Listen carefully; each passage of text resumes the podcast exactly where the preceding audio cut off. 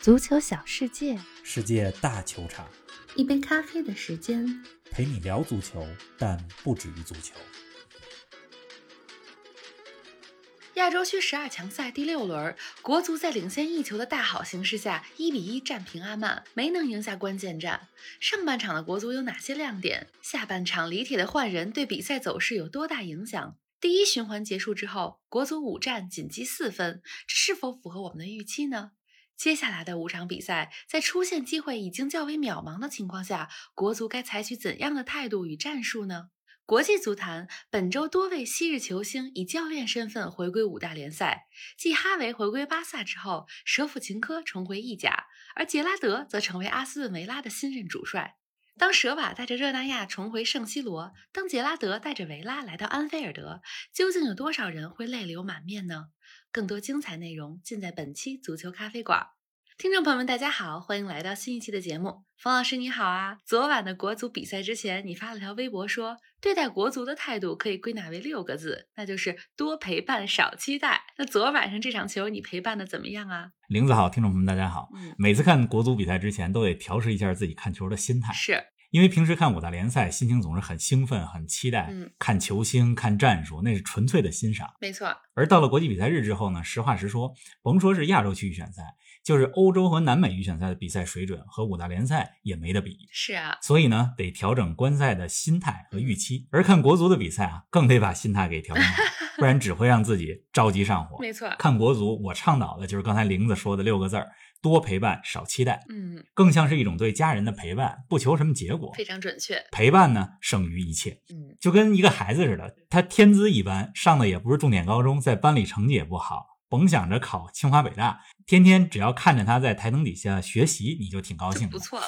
偶尔考试成绩接近中等了，那是惊喜。 然后我说的这种心态调试法，大家以后看国足的时候可以试试。确实是，那国足呢，一比一战平了阿曼。这场比赛的过程像极了欧洲杯决赛英格兰和意大利的那场比赛。嗯，怎么呢？当时是英格兰先领先，但意大利越踢越有信心，嗯最终下半场扳平了比分。虽然国足和阿曼啊没法和意大利和英格兰比，但这两场球有些相似之处，一会儿咱们给大家详细分析分析。另外，这期节目啊，咱们也不只说国足。就在十二个小时之前，英超的阿斯顿维拉队宣布了新任主教练，他就是利物浦功勋球员，目前格拉斯哥流浪者的主教练杰拉德。是的，同样是这两天，曾经获得过金球奖的乌克兰球星舍甫琴科也回到意甲执教了嗯。他执教的呢是意大利历史最悠久的球队热那亚。所以这期节目咱们不光说国足，也跟大家聊聊杰拉德、舍甫琴科这两名昔日巨星他们的执教前景。嗯，是的，非常期待这期节目啊！那咱们趁热打铁，先来聊聊国足这场球的上半场，中国队表现出了不少亮点。洛国富的左路突破很有威胁，吴曦和徐新组成的双后腰在后卫身前起到了屏障的作用。吴磊的前插抢点把比分改写为一比零。冯老师，今天和阿曼比赛的上半场是否可以称得上是国足前五场比赛表现最好的半场球呢？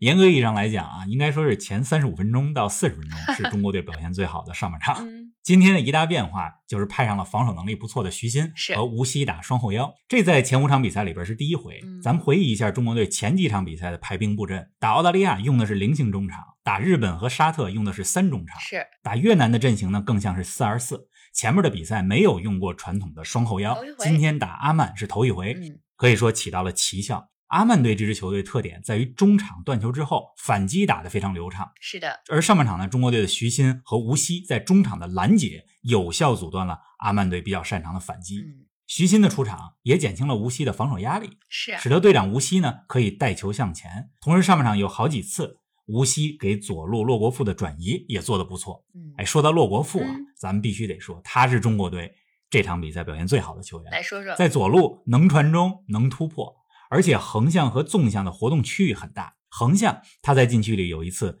有威胁的头球破门，是在禁区中央后点；纵向呢，他在本方的禁区里还有一次不错的防守解围。嗯，再来说吴磊，是啊，吴磊的那个进球，你就能看出来他这几年在西班牙所训练出来的这个战术意识。嗯，朱晨杰头球摆渡的时候，头球动作还没做完，吴磊就已经启动前插准备了。哎好了，而周围几个中国队队员还没意识到朱晨杰要做球，嗯，这也是为什么我们要坚持送球员去欧洲留洋的原因。哪怕不是五大联赛，哪怕不是顶级联赛都没关系。战术意识的培养需要环境。很重要。总体来讲啊，中国队上半场的攻守非常平衡，但是到了比赛四十分钟左右，阿曼队逐渐控制了比赛的节奏。这个时候，国足的体能也出现了问哎题，，是啊，可以说为下半场埋下了伏笔。没错，进入下半场之后，到了比赛的第六十七分钟，主教练李铁进行了有争议的换人，他用吴兴涵换下上半场表现出色的骆国富，用蒿俊闵替下了徐新。方老师，你觉得这两个换人是本场比赛的转折点吗？李铁为这次换人付出了代价。这次换人之后啊，阿曼队掌控了比赛的节是奏啊，洛国富被换下，阿曼队右路的防守压力减少了，可以肆无忌惮的在右路进攻。真是那徐新下场之后呢，中国队中场的防守变得薄弱了。吴曦加蒿俊闵的组合拦截能力显然不如吴曦加徐新。这期节目开始的时候我说啊，中国队今天从领先到被扳平的过程，非常像欧洲杯决赛当中的英格兰。嗯，为什么这么说呢？不知道大家还记不记得今年夏天的欧洲杯决赛，英格兰开场不久取得领先，卢克肖的进球。是但是，一比零之后啊，英格兰没有充分利用前场攻击型球员的天赋，反而是踢得比较稳健，甚至保守嗯，有几次进攻机会也没把握住。而意大利那边呢，越踢越有信心，在上半场快结束前已经接管了比赛的节奏是的，非常像今天的阿曼队。那欧洲杯决赛当中呢，意大利下半场通过定位球，博努奇的头球扳回了比分。然而，意大利中场其实有隐患，嗯，拼抢拼不过英格兰的中场德克兰赖斯，英格兰随时有可能把比分再次超出。是啊，然而，正当意大利发愁的时候得，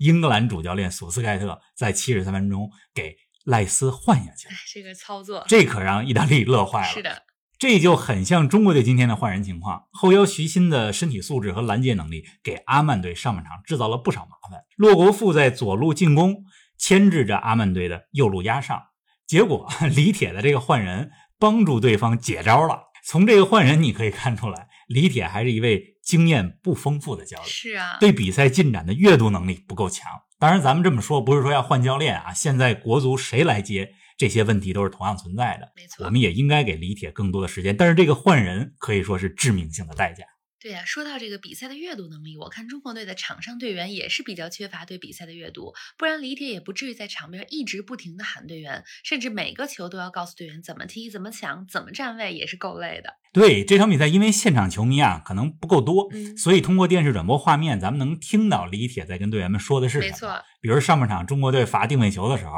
他告诉队员要罚后点；嗯，下半场他告诉吴兴涵，你得回自己的位置上。是这一般在五大联赛当中哈，你不会看到有教练这么 微观层面的指导。没错，我一边看李铁指挥，一边就在想，李铁这是像在打非法足球游戏呢，嗯，似乎想控制每一个球员的每一个动作。对，可惜只能用嘴喊，不像游戏里边可以用手柄控制球员，不能直接操作，这没办法。嗯，咱们球员们战术素养确实不行，不会阅读比赛。举两个例子，一个是角球防守，阿曼队上半场的第一个角球采用的战术就是用几名高大的球员站在中国队门将严俊凌的身前，嗯，遮挡住严俊凌的视线，而且不让他起跳。罚球队员呢，把球转向球门的前端，制造混乱。阿曼队今天全场八个角球吧，至少有一半是这种战术。啊但是中国队的队员们还是缺乏对前点的保护。你看，七十五分钟被扳平的那个球，角球就是这么丢的球。是啊，第二个例子，李铁在赛前采访的时候，有记者问他说：“阿曼队主教练伊万诺维奇在中国执教过，对呀中国球员很了解，这是不是对中国队不利？”李铁的回答是：“我们队员们对阿曼队做了细致的研究，对阿曼也很了解倍。儿有信心，但是到了场上，你看中国队昨天场上的表现，难道不知道阿曼队最有威胁的是右路进攻吗？”嗯，阿曼队的右边路十四号哈尔西和二十号叶海亚这两个球员轮番在中国队的防守左路起球，而且都很有威胁。那这个时候，如果赛前做了研究或者有比赛阅读能力的话，最好的防守办法就是边后卫和边前卫上前封堵对方的传中。嗯，但是我们的队员没有做好，可能也没意识到得这么做。是咱们先不提身体素质、体能、技战术的能力，就先说踢足球最基本的一点。嗯，九十分钟比赛里边，你对比赛走势的阅读这一点上，我们的球员和亚洲一流球队相差甚远。哎呀，还仍需努力啊！十二强赛前五场已经打完了，中国队一胜一平三负，输给了澳大利亚、沙特、日本这三支实力明显要强于我们的球队，战胜了比我们弱的越南，打平了世界排名跟我们差不多的阿曼。冯老师，这五场比赛的结果合乎情理吗？四个字儿，相当 科学。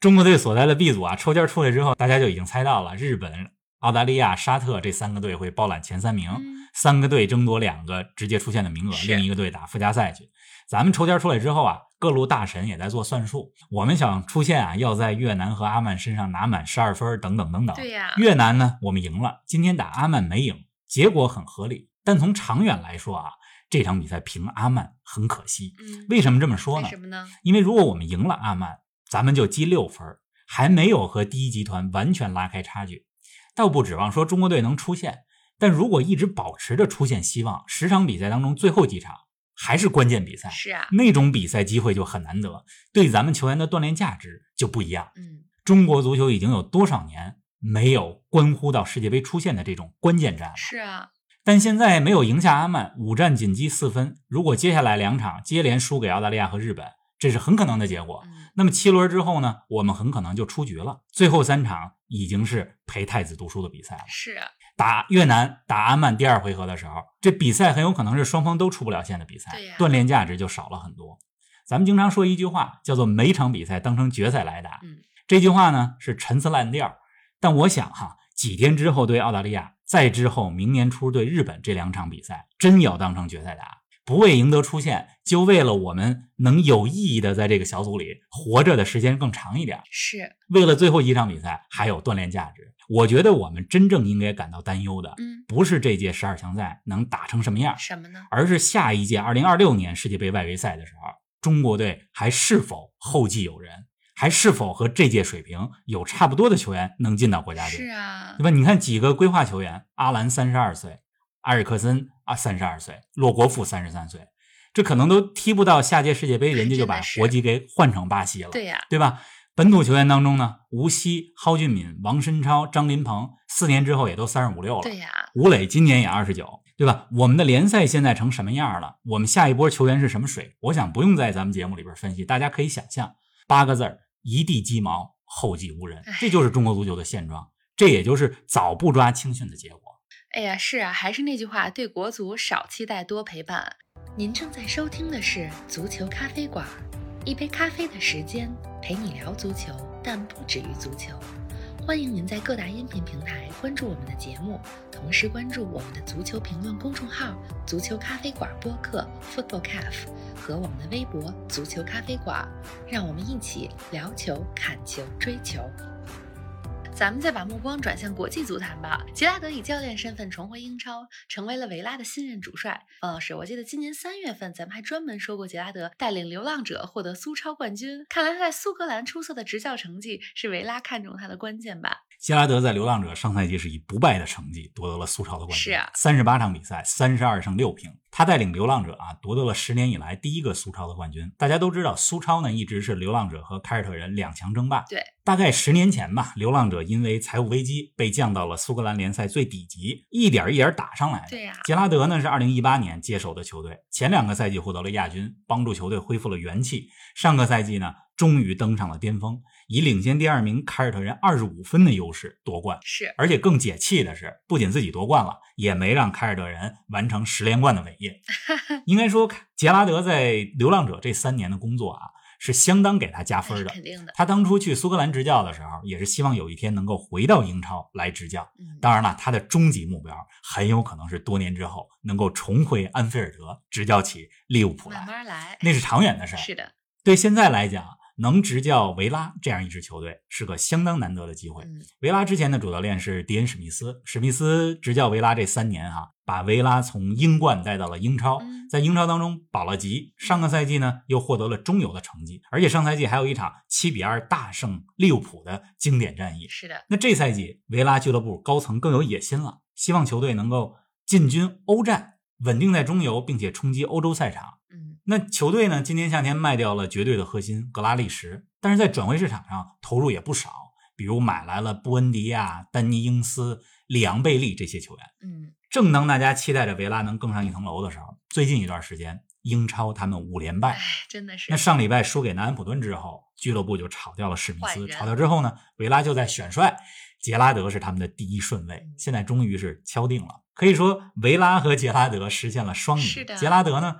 教练生涯更上一层楼，从苏超到英超。那维拉呢，找到了一位英超名宿、有实力的少帅嗯来当主教练。而且杰拉德人家在苏格兰已经证明过自己的成功了。确实是，哎，英超这么看真的是铁打的营盘流水的教练啊！冯老师，那你看好杰拉德在阿斯顿维拉的执教前景吗？我非常看好。前几天维拉的主教练这职位空缺出来的时候，我就在想，我说维拉主教练这工作应该是五大联赛当中目前最好的工作， 甚至比曼联、热刺的岗位还好。确实是，曼联、热刺有多少问题啊？嗯，对吧？而且都是在聚光灯下，期待值很高。维拉这个俱乐部啊，一呢，它是有非常不错的阵容，每个位置上都有一定的厚度。你像门将马丁内斯、后卫明斯、中场麦金、道格拉斯·路易斯、布恩迪亚，锋线上沃特金斯这些，这都是英格兰、阿根廷、苏格兰的国脚级别的球员。没错，第二，这俱乐部有经济基础，他们的主席纳塞夫·萨维里斯，这是埃及的富豪，嗯愿意下血本投入俱乐部。这第三呢，维拉呢，它是一个有着悠久历史和光辉传统的俱乐部，没错，球迷基础也很庞大，主场氛围好。据说这俱乐部卖年票，等待名单上目前还有两万多名球迷哇没买着年票呢，哎，真是对吧？第四也是最关键的一点，那就是这俱乐部啊起点不是那么高嗯，不像热刺不进欧冠就是失败，不像曼联不争冠就是不成功，没对错吧， 维拉太难了。已经很多年没进军欧洲赛场了。嗯，如果杰拉德能在未来几年里边带着球队进军个欧联杯或者欧协杯，那就是成功。就很好了，所以这些综合条件放在一块儿，这是一份比较舒服。很好的工作。是的，哎，前两年呢，也有其他英超球队邀请过杰拉德，比如纽卡，但是杰拉德没答应。那现在呢，维拉这机会出来了，就是一个绝好的机会。嗯，我觉得以杰拉德对英超的熟悉程度，以及他作为这种名宿在球员当中、在更衣室当中的权威，再加上他过去几年在苏格兰积累的这些成功的经验，他在维拉可以是大有作为的。是啊，哎，听你这么一说，我仿佛也能感觉到他和维拉的组合应该是很不错的。没错，这周同样回归五大联赛的还有另一位巨星，那就是乌克兰核弹头舍甫琴科。舍瓦成为了意甲球队热那亚的主教练。冯老师，这是他第一次执教俱乐部吧？是的，舍甫琴科之前是乌克兰国家队的主教练。今嗯年夏天欧洲杯早咖当中，咱们也说过乌克兰几次。舍甫琴科呢带领乌克兰打进了欧洲杯八强，是个相当不错的成绩。是的，舍甫琴科这个球员经历大家都很了解了，非常传奇。想必咱们听众里边也有不少他的球迷嗯，尤其是这么多年来支持 AC 米兰的球迷。没错，舍甫琴科最好的生涯都奉献给了米兰，他是 AC 米兰队史第二射手，嗯米兰德比历史当中最佳射手，跟随米兰夺过意甲、欧冠的冠军，而且在2004年夺得过足球领域个人层面的最高荣誉金球奖。是的，二零一二年退役之后啊，舍甫琴科先是短暂从政去了，不过没有被选举上，所以就干起了足球这老本行，当上了教练。二零一六年开始担任乌克兰国家队主教练，带球队呢参加了两届欧洲杯。今年欧洲杯之后，他卸任了乌克兰队的主教练。他即将执教的这个热那亚呀，在意甲当中是个很有历史的球队，一八九三年成立，是意大利历史最悠久的俱乐部。啊，当时呢，是英国人把现代足球带到了意大利。这个队现在的全名还叫做热那亚板球与足球队。板球这是英格兰几大运动之一，对吧？所以能看出来这球队早期和英格兰的关系。是的，热那亚历史上获得过九个意甲冠军，不过最近一回，这是九十七年前的事儿了。哎呀，太久了，这几年哈、最近几年，热那亚都是意甲的保级队。嗯，这支球队里边，大家最熟悉的球员就是北马其顿的球星潘德夫。嗯潘德夫本来今年欧洲杯都退役了对，呀、但是夏天之后又决定再踢一年嗯。舍甫琴科执教之后啊，带队的首要目标就是保级。热那亚现在在意甲当中第十七名嘛，就在降级区的边儿确上。实是危险，而且哈、舍甫琴科执教的第一场比赛，十一月二十二号，热那亚主场迎战的就是穆里尼奥的罗马。嚯这舍甫琴科和穆里尼奥在切尔西还有过一段师徒共事的经历。嗯，不过他在切尔西效力期间并不是很成功，两个赛季吧才打进了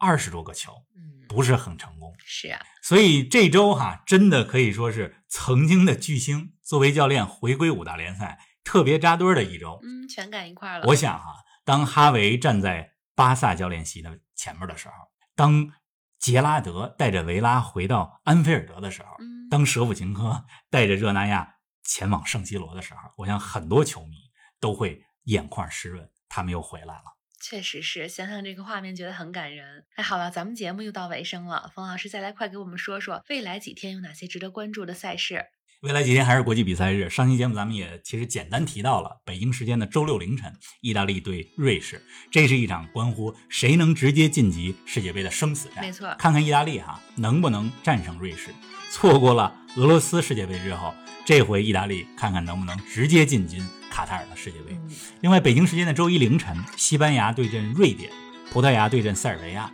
这也都是直接决定谁能直通卡塔尔的比赛。咱们周一早上跟大家见面的时候，这几个强队能不能直接进世界杯，到时候也就知道了。好的，咱们呢继续看球，周一早上不见不散。不见不散。